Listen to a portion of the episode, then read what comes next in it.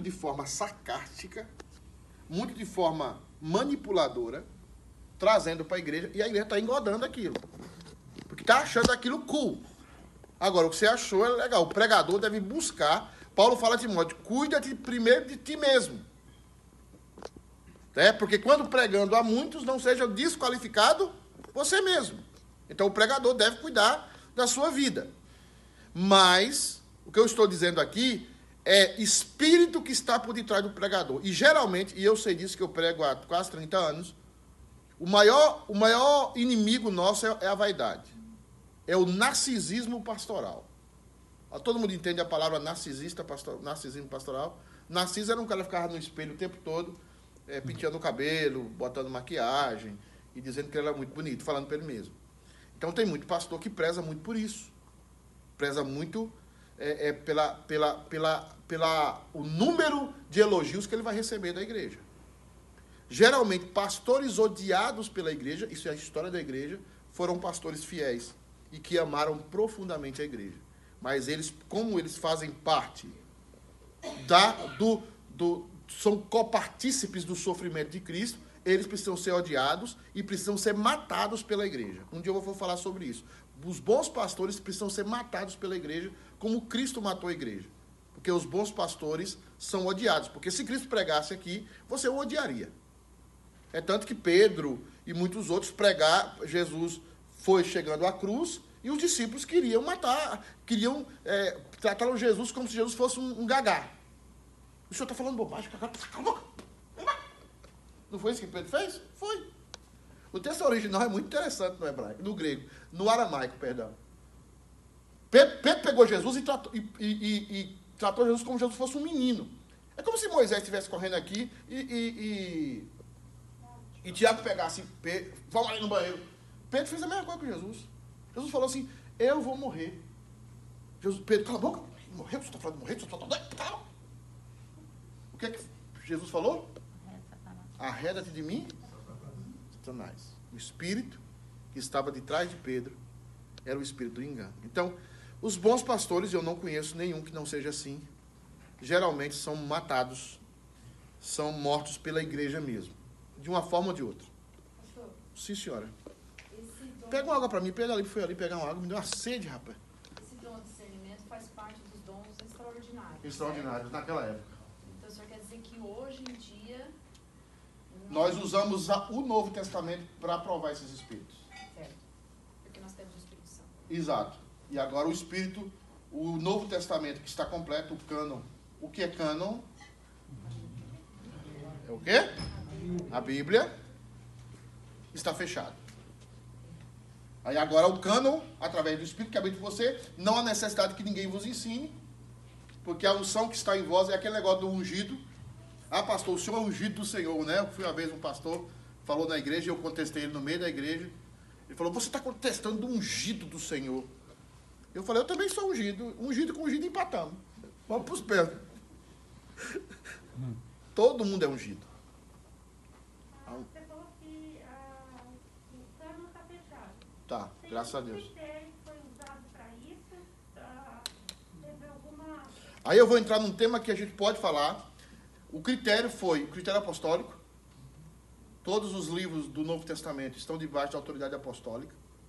A única dúvida que se tinha é o texto de Hebreus, mas o texto de Hebreus arroga a autoridade por si mesmo pelo que está escrito. Porque a igreja. 200 anos demorou para ela formar.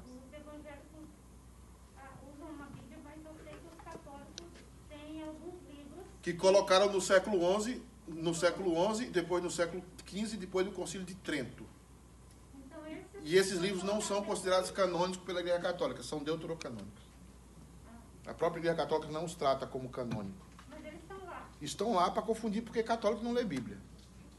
Eu vou falar sobre isso agora. Acho que não é só católico, não. Não, presbiteriano agora sim também.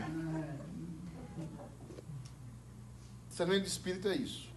Agora vamos para um quadro que vocês precisam aprender e decorar. Esse quadro. Passa, passa, passa, passa. Larinha, deixa ele namorar com o Felipe e passa aí. Ok, tem. Eu sei que é difícil. Mas é difícil, eu sei. Meu egoísmo. Lembra dessa música? Tá ouvindo aqui não. Hã? Você tá longe aqui sem Tô microfone. longe? Tá. Dá pra todo mundo ver aí? Essas são um, dois, três, quatro, cinco, seis. As seis ramificações principais que todo crente da igreja presbiteriana deveria ter de memória. E deveria entender. E essa turma é, são, e esses conceitos aí definem todo o cristianismo contemporâneo. Isso você devia ter de cabeça, memorizar. Para você entender. Para você não ser engodado. Para você não ser, como diz a expressão baiana, rebubelado. Tá? Vamos aprender esse quadro. Eu, eu não, não sei se eu vou sair desse quadro, porque o tempo. Como é que é? O tempo ruge, como é? É o leão que hoje. Eu, eu, a quem já ouviu o termo neo-ortodoxia? Meu Deus do céu. Quem fez o curso Reverendo ali. Hã? Nós que fizemos o curso na segunda, nós ouvimos. Eles estão com medo, você vai perguntar e ninguém vai saber. Como eu. Tá, eu não vou falar na ortodoxia agora, eu vou falar por ordem, tá? O primeiro conceito ali é o conceito católico romano, é a segunda coluna, né? Esse é o primeiro conceito que eu vou tratar. O segundo conceito é o conceito protestante. Depois do conceito protestante, eu vou tratar o conceito liberal. E depois do conceito liberal, eu vou tratar o conceito neo-ortodoxo. E por fim, eu vou tratar o conceito neopentecostal. Pastor, por que, que o senhor não fez nessa ordem? Porque eu não, eu não sei mexer as colunas. Eu sei no, pe, no page, no, no Pages, mas no. No Page não, no. No do Mac eu sei mexer. No, no do. No PowerPoint eu não sei. Peixes é o do Mac. Não, o peixe é escrito, mas não é esse, é o outro do peixe. Não, o outro, senhor. Excel. Não, gente, o, o que combina, o que compete com o PowerPoint. Microsoft, eu vou. vou- Não, não. Não.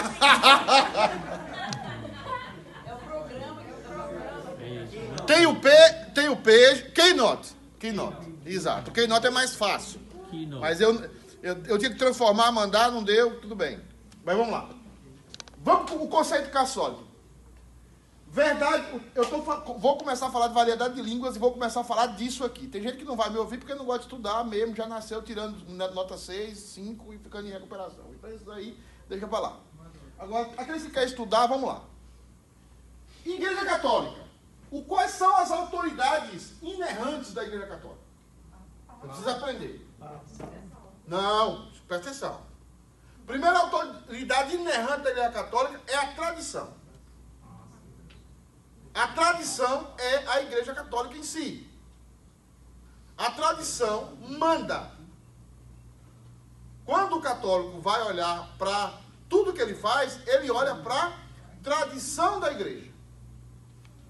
São o, o conjunto de documentos da igreja. Por isso que o católico vai dizer que a Bíblia é filha da igreja. Quem foi que gerou a Bíblia para o católico? A. Foi a igreja. Então, para o católico romano, a Bíblia é um produto da igreja. Então, a igreja tem autoridade sobre ela. Tá? Então, a primeira autoridade da igreja é a tradição. E a mesma coisa acontece em igrejas presbiterianas, igrejas eh, anglicanas tradicionais, que a tradição vira lei. E a tradição invalida a palavra de Deus. A tradição tem que ser constantemente provada e comprovada pela Escritura. Tradição. Eu cheguei numa igreja uma vez que eu tinha que pregar de terno. Aí você pergunta, por que que tem que pregar de terno? Porque é tradição aqui. Se não é de terno, Deus não fala. Isso é tradição. A igreja católica tem a sua tradição e ela é poderosa. Segunda coisa que manda na igreja católica, o Papa. O Papa com as suas encíclicas. As encíclicas papais têm a autoridade de Pedro, sucessor de Cristo, e ela tem a autoridade de lei. Algumas encíclicas contemporâneas. O Papa Francisco declarou que a doutrina da evolução é coerente. E que a igreja deve atra- tra- tratar a doutrina da evolução. O homem veio do macaco, a encíclica disse isso. Outra coisa que a encíclica papal diz, que não tem inferno. A ideia de inferno era um conceito só para Deus meter medo, como a gente faz com as crianças. Se eu sei fazer alguns, eu vou puxar, vou beliscar você, vou beliscar o seu umbigo. Mas nós não temos coragem. Então o Papa usou essa figura numa encíclica para dizer que não tem mais inferno. Terceira coisa, o Papa usou também que o pecado do homossexualismo já não é tão grave como antes. Aí ele tentou fazer com que o pecado do homossexualismo desaparecesse, mas o colégio, o colégio de bispos e de cardeais bloqueou ele. Tá? Hã? Ele foi cancelado. Ele foi cancelado, mas ele teve vontade. Por isso que a Igreja Católica lançou recentemente uma dizendo que não existe casamento entre homem e homem, mulher e mulher. O casamento é entre homem e uma mulher, e a mulher e um homem. Então, no caso, o, colégio, de seria um conselho. Não, eles fizeram uma pressão, o Papa poderia ter forçado e feito. Só que ele ia rachar a igreja. Para não rachar a igreja, ele segurou. Se ele faz isso, ele é- elege Bolsonaro, por exemplo. Estou brincando, não. Bíblia. Terceira autoridade da igreja. É uma autoridade inerrante? É. Mas ela está submissa à tradição e está submissa ao Papa. E a Bíblia é coordenada e interpretada pela igreja. O que, que o Lutero lutou? Pela, pelo sacerdócio universal dos crentes. Você pode ler um texto bíblico, pode estudar e pode ter a sua interpretação. Na igreja católica, não. A interpretação daquele texto cabe a quem? A igreja. A igreja é quem diz o que aquele texto é. E isso foi uma das lutas de Lutero. Por isso que ele espalhou Bíblia pela Europa. Por isso que ele traduziu Bíblia. Para que o povo tivesse acesso à Bíblia. E o povo pudesse pensar por si mesmo. E esse é um dos pilares de toda a cultura ocidental nórdica. A liberdade. Que é isso que o socialismo quer tirar de nós. A liberdade. E é a liberdade que dá suporte a tudo que nós temos, coisas boas e coisas ruins. Se o cara quer ser gay, ele vai ser gay, dentro do contexto é, cristão reformado. Se o cara, assim, não é que ele vai ser da igreja, mas ele pode ter a prática dele, não vai ser perseguido, não vai ser morto. Tá? Porque há uma. preserva-se pela liberdade de cada um. Cada um segue o seu caminho. Tá? Num conceito comunista ou num conceito diferente desse, as pessoas são obrigadas a serem, a seguirem o que as outras pessoas acham certo. E esse conceito destruiu o mundo. É tanto que o norte do mundo cresceu e todo o sul do mundo e também oriental decresceu e decaiu. Tá? O princípio da liberdade. Um, um dia a gente fala sobre isso. Não vai dar tempo. Aí da igreja católica eu vou saltar a protestante, porque está ali vermelho, mas qual é o princípio inerrante da igreja protestante? Bíblia. Você prova biblicamente, meu filho? E a Bíblia é simples. Tudo que é simples é profundo. Tudo que é profundo é bem entendido. Você sabe que um professor não sabe nada quando ele explica, explica, explica, você não sabe de nada. Mas Albert Einstein dizia: tudo que é simples é profundo. Tudo que é profundo é entendido. E tudo que é entendido é simples. Quando você não entende uma coisa, não é que aquela coisa é, é profunda. É que aquela coisa não está sendo bem explicada.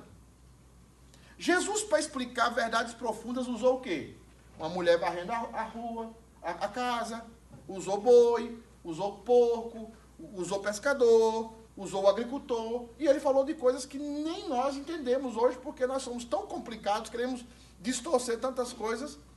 Mas quando a gente começa a ficar simples e cada vez mais simples, a gente começa a entender. Por isso que tem coisas na Bíblia que uma dona de casa que nunca estudou direito entende, mas um doutor em teologia não entende. Lembra que Jesus falou para Nicodemos, importa nascer de novo? O que é que Nicodemos falou? Eu vou voltar, eu vou voltar para o ventre da minha mãe? Aí Jesus falou, você é um mestre em Israel e não sabe uma coisa tão simples. O que é nascido da carne e o que é nascido do Espírito. É Espírito. Né? Simples. Aí vem a igreja pentecostal, nossos irmãos. E eu quero, por favor, que ninguém aqui me xingue, falando que eu estou falando mal dos pentecostais, porque eles me amam. Eu grito como eles, eu pulo como eles, eu arregalo os olhos como eles. Então, por favor, não fala mal dos meus irmãos. Mas eu, eu tenho que falar por que eu discordo deles. mas vocês não são nossos irmãos. O movimento pentecostal, o que é que sustenta a experiência? E você tem que tomar com isso. Ô, irmão, eu estou fazendo isso porque eu tive a experiência. E se a sua experiência for ruim? Não estou nem aí para sua experiência. Por isso que nós contamos testemunho aqui como testemunho e não como palavra de Deus. Um testemunho não pode substituir a pregação. Por isso que eu já conto, eu conto essa história 200 vezes. Mas eu cheguei numa igreja uma vez que o povo estava rodeando a igreja todo de azul. Eu perguntei o que está acontecendo. Não é porque o pastor disse que rodeou a casa dele de azul e Deus deu a casa para ele e foi uma benção. E nós estamos tudo de azul também, vamos rodear sete vezes a igreja e os muros de Jericó vão cair. Eu falei, vocês são um bando de besta. Eu era seminarista doido e fui embora, preguei não. É é esse tipo de coisa. É a irmãzinha que vem lá na frente da igreja. Eu jejuei duas vezes na semana e o meu filho se converteu. Aí vai as mulheres, tudo da igreja jejuar duas vezes por semana. E os filhos de nenhuma se convertem. E isso é porque o primeiro, a primeira autoridade da igreja pentecostal é a experiência. Por isso que eles passam todo o culto para ter uma experiência, para ter um tremor, para começar a tremer, para sentir algo, para ter a experiência, para entrar em transe. Porque essa é a autoridade da igreja. A experiência vale mais do que qualquer outra coisa. Depois, você tem a Bíblia. Claro, a Bíblia é pregada, sim, é anunciada, mas ela sempre está debaixo da experiência. E a terceira autoridade inerrante, como você pode observar ali, católico e pentecostal têm os mesmos conceitos. O pastor pentecostal manda. Quem encontraria um pastor pentecostal? Hã? Você vai, vai para o banco, não tem um negócio ali no banco? Vai para o banco. Você contrariou o pastor, você vai para onde? Eu uma vez fui pregar no igreja pentecostal, não é brincadeira não, e sentei no banco do- do- dos disciplinados. e todo mundo lá, ninguém baixava, levantava a cabeça, ninguém, fica todo mundo ali, né? Com a cabecinha baixa, assim, né? Porque o pastor botou no banco da disciplina. Não tem processo, a pessoa não tem direito à defesa, não tem sigilo, não tem nada disso. É tudo o pastor. E outra coisa, outra característica, é a igreja do pastor fulano. É a igreja do bispo fulano. É a igreja do não sei quem. Aparece a foto de quem? Do pastor. Ele, ele começa como pastor, sobe para bispo, depois pode virar missionário, depois vai subindo para apóstolo, e agora já tem até arcanjo e tem também é, patriarca. Você não sentou na cadeira do anjo, né, pastor? Eu, eu, tô, eu tô indo nesse caminho aí. Tô. Estou indo nesse caminho aí. Então, ele é um tipo de papa. Por exemplo, Edir Macedo. Quem é que vai contrariar Edir Macedo na igreja dele? Quem é que vai contrariar é, é, é, Valdemiro, Valdemiro, do Chapeuzão lá? e. E aí é o problema. Aí você vai na igreja da pessoa, o templo é no nome dele. O tesoureiro é os filhos dele. Eu fui pregar na igreja pentecostal que o tesoureiro era filho do pastor, mas não era crente. Mas ele era o tesoureiro da igreja. Porque a igreja está no nome do pastor. E os crentes não veem isso. Gente, é muita, é muita cegueira, é muita doideira. O templo está no nome do pastor. E casos que já tem aqui de pastor que vende a igreja. Sabe disso? Vende a igreja. Eu pensei que era uma lenda. Né? Mas o pastor vem da igreja. Chama outro pastor, fala para ó irmãos, está aqui o nosso irmão que chegou do Brasil, o que, é que vocês acham? O irmão começa a pregar. Daqui a pouco o pastor, olha, o irmão é uma benção, eu tenho que ir embora. Ele vende a igreja quando, como vende esquete de casa. Porteira fechada. E o povo simples. Tonto. Sem pensar. Porque é o mesmo sistema católico. A Igreja Universal do Reino de Deus, ungindo coisas, é a Igreja Católica da época medieval. Traz a foto, traz a cueca do homem, traz a calcinha da mulher, traz o diadema. Isso não é cristianismo. Isso é uma, uma deformação. A igreja pentecostal não deu um jeito para muita coisa. Muitos cristãos pentecostais retroagiram, estão muito sérios nos seus conceitos, estão estudando a palavra. Porque não podemos deixar de orar, de ter fervor, de ter aquele cunho missionário, não podemos deixar de crer nos milagres, nada disso. Tudo isso é bíblico. E a igreja pentecostal tem voltado muito a isso. Mas um outro grupo avançou e criou o movimento neopentecostal. E no movimento neopentecostal, quem é a autoridade máxima da igreja? O líder. Igrejas neopentecostais. O que são igrejas neopentecostais? São igrejas que elas, o, o líder tem a última palavra. Ele recebeu uma missão de Deus. Ele recebeu uma visão de Deus. Ele foi, ele foi visitado por Deus. E ele tem, ele não pode ser questionado. Ele estava orando no monte, ele estava orando não sei aonde, ele estava em tal lugar e recebeu uma visão de Deus. E ele não pode ser questionado. A maioria das igrejas neopentecostais tem esse problema. E aí começa a conveniência. Prega-se o que convém. Fala-se o que convém. Pega o texto bíblico, não faz exegese, não estuda, não se esmera, não ora e prega o que está conveniente. O pastor dá, mete em direta para o povo, tira a gente da igreja, saca a gente da igreja. É conveniência. A conveniência manda. Galopeia dentro da igreja. Experiência, e aí alguns já começam também a entrar na filosofia. Né? Filosoficamente, falar através da filosofia. Então, quando é que eu sei que o cara. Eu ia trazer vídeos aqui. Como é que eu sei que um cara está pregando filosofia? Quando ele diz assim: Sabe por que, que eu perdoo? Eu perdoo porque eu não sou trouxa, não. Quando você vê essa afirmação, é uma, uma afirmação filosófica, não é uma afirmação bíblica. O motivo por que ele perdoa o outro é o seu estado, o seu bem, o seu bem-estar, o seu como é, estado, é, é, como é que se diz? O estado emocional. Em troca de um bom estado emocional, eu perdoo você. Esse não é o princípio bíblico. Outra coisa que você percebe, que são os coaches, né? Rapaz, você você precisa se afastar de gente. Eu vi esses dias um pregador falando: Você é águia e você está no meio desses patos.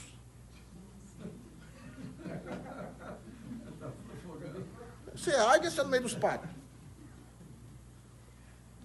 Você vai ver que o pregador coach, ele vai colocar um irmão contra o outro.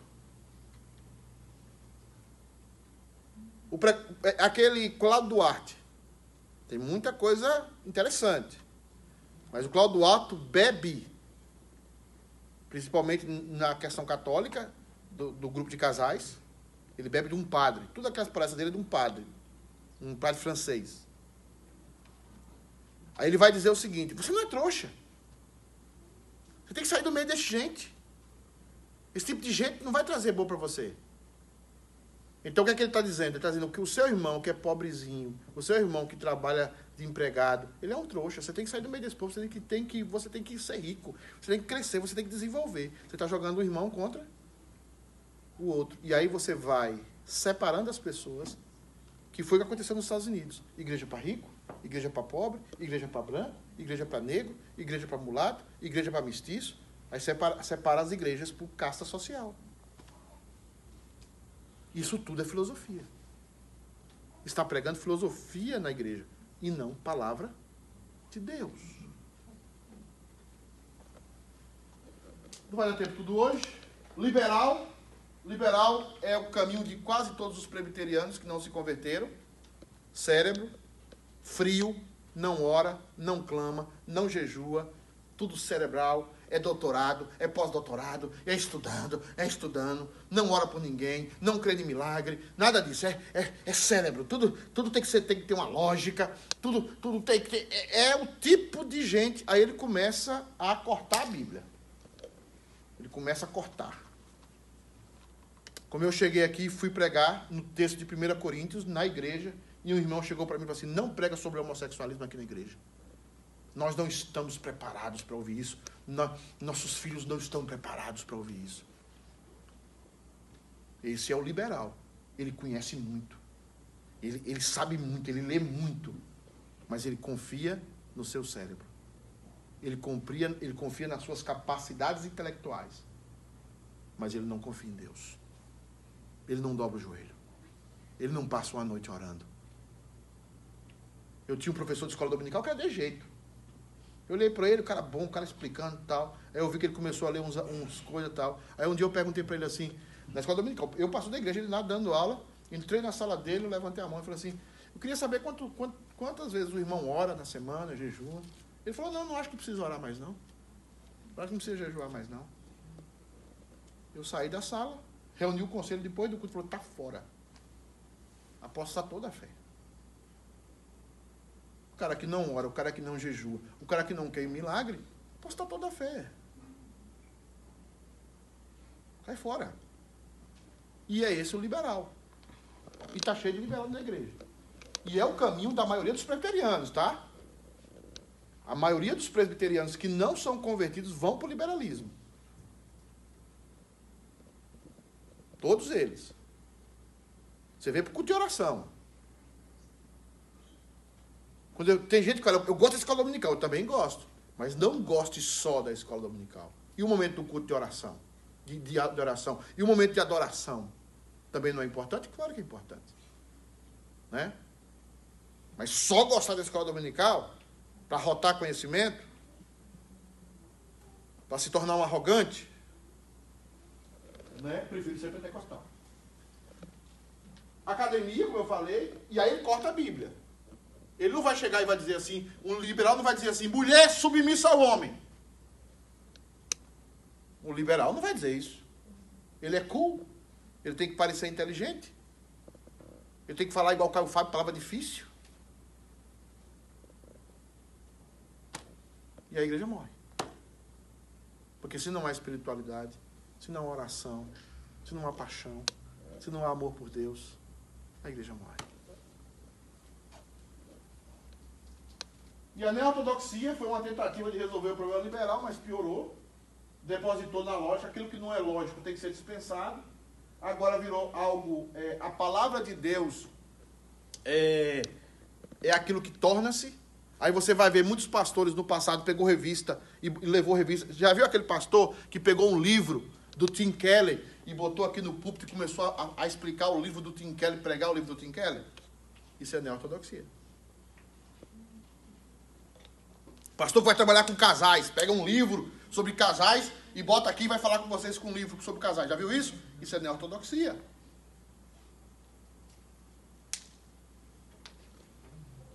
Vamos estudar esse livro. É neortodoxia. Se estuda a Bíblia. Se faz exegese da Bíblia. Fala da Bíblia. Parece cool, legal. Tim Keller é um grande pregador.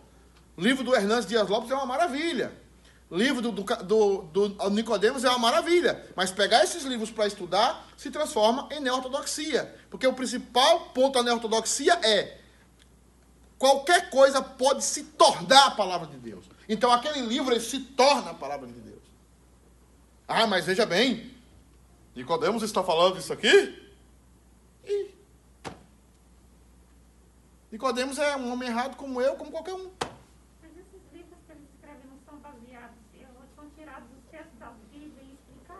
São errados. Tem erro. Tem muita coisa boa, 90%, mas tem erro. O que nós vamos tomar cuidado, eu vi uma vez, eu, eu, tive ótimos professores, inclusive o Nicodemos foi meu professor. E isso ele defende com unhas e dentes, né, que eu estou falando aqui agora. Eu sei que um deles contou um exemplo de um pastor, de um seminarista que foi pro, pra, voltou para sua igreja e pegou as, as institutas de Calvino e abriu no púlpito. Começou a ler as institutas. Vamos agora Calvino errou em muita coisa. Nicodemos errou em muita coisa. Você pode ler o livro do Nicodemos lá de cabeceira. Você pode ler o livro do, do Hernandes na cabeceira da sua cama. Mas você não pode trazer o livro do Hernandes para ser pregado aqui na igreja.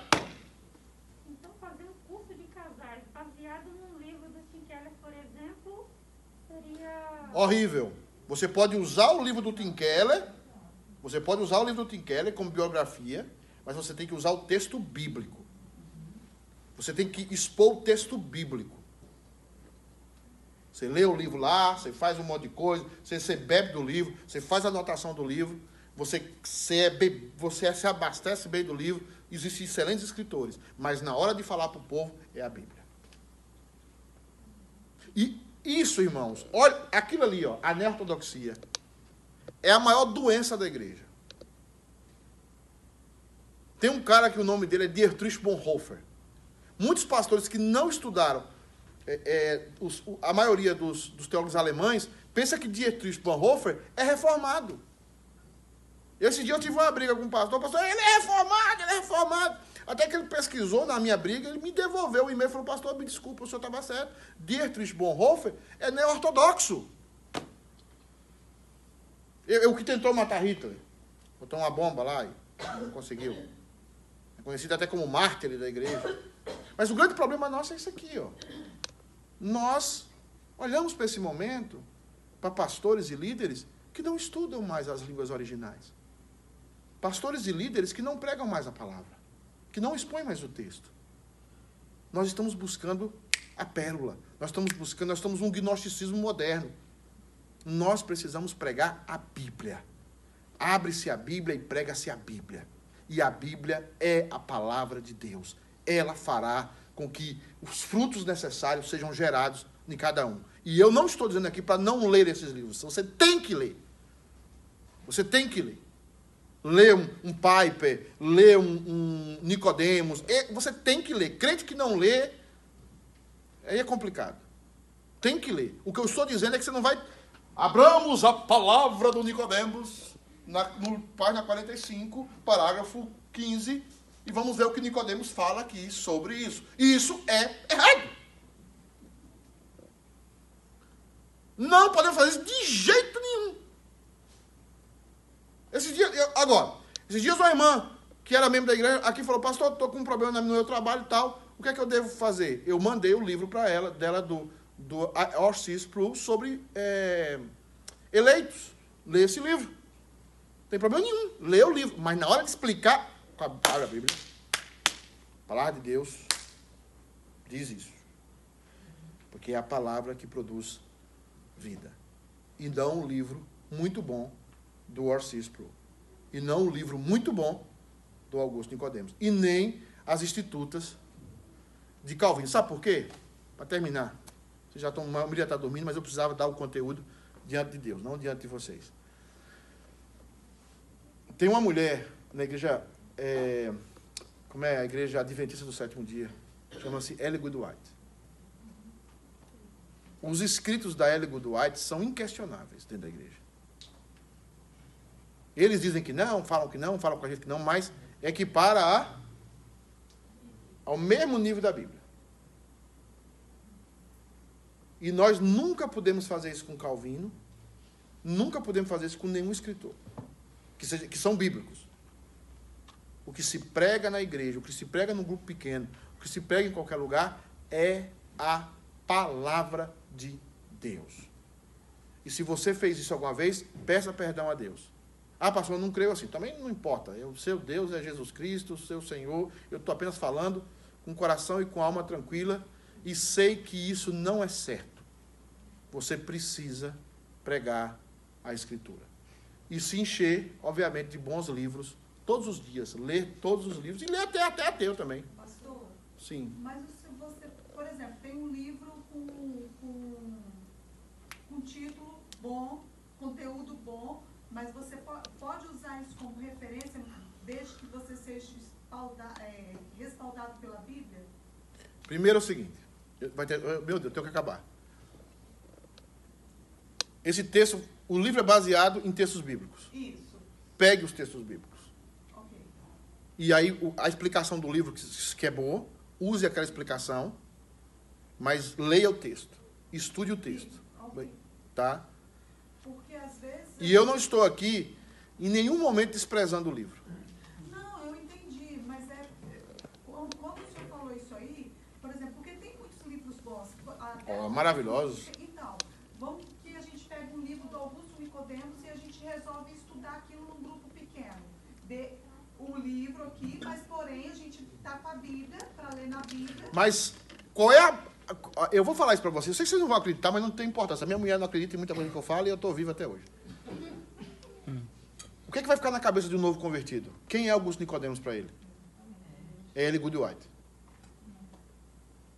O que está acontecendo hoje na internet é que muita gente está pregando doutrina reformada e não cristianismo. Muita gente está se convertendo à, à, à, doutrina reformada e não ao cristianismo. O que você vai. Quando você, num texto, numa reunião, abre o livro do, do Augusto, você está negando a escritura. Você tem que fechar aquele livro e abrir a Bíblia. Agora, aquele livro você pode estudar em casa, que é muito bom. Mas você não pode trazer Augusto Nicodemos para ser lido numa reunião em que você vai trazer a edificação. A edificação é através da palavra. E, e e você lendo o livro do Augusto, você vai saber isso também, né? Que tem que ser a palavra. Porque o que fica na cabeça das pessoas, que o Augusto Nicodemos não erra. Tem gente que chegou para mim que falou o seguinte, é, pastor, o senhor está falando sobre dízimo aí, mas o Augusto de Nicodemos disse que dízimo não é obrigado, você sabia disso? Aí você deixa de dar dízimo por causa dessa palavra do Augusto. Porque o Augusto Nicodemos, psicológico na sua cabeça, virou mais do que a Bíblia.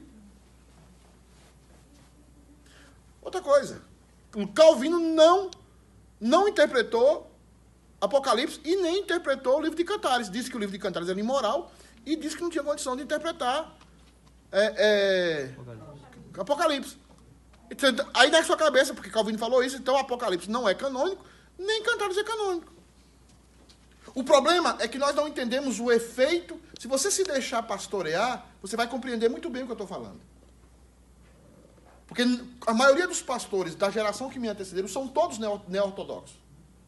É levar o livro para frente da igreja, abrir o livro e pregar o livro. Porque tinha preguiça de fazer exegese.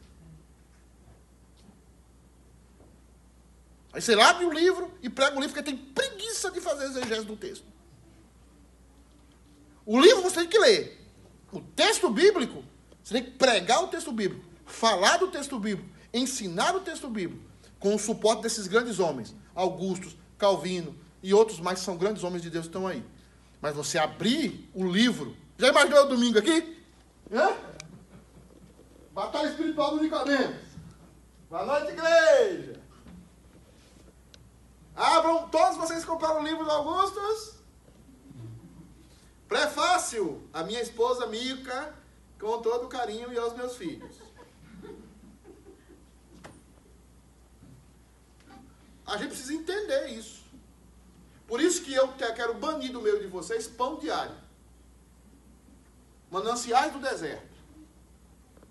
Leia a Bíblia. Gênesis e Apocalipse. Gênesis e Apocalipse. Até morrer. Não é assim que as nossas vozes faziam e são muito mais, foram muito mais crentes que nós? Então, para terminar, porque eu já rompi todas as barreiras do som. Só para entender melhor, a gente usa a Bíblia, a gente pode utilizar da didática, de um esboço que eles Sim, é sim, que- sim, sim, sim, sim. O, o livro po- deve ser usado. Co- Muita coisa que eu falo aqui, eu aprendi com Augusto, eu aprendi lendo Calvino, eu aprendi lendo eh, Hernandes, eu aprendi lendo esses grandes homens de Deus. Mas trazer o livro para ser estudado como palavra de Deus, olha o que o Augusto disse aqui, ó. Vira lei. Vira, na hora. Quem vai contrariar ele? pastor, mas eu acho que esses, eh, esses pastores que você acabou de citar, ah, tem muita leitura, muito livro deles que são bons, para você acompanhar muito com a Bíblia, você fazer um estudo.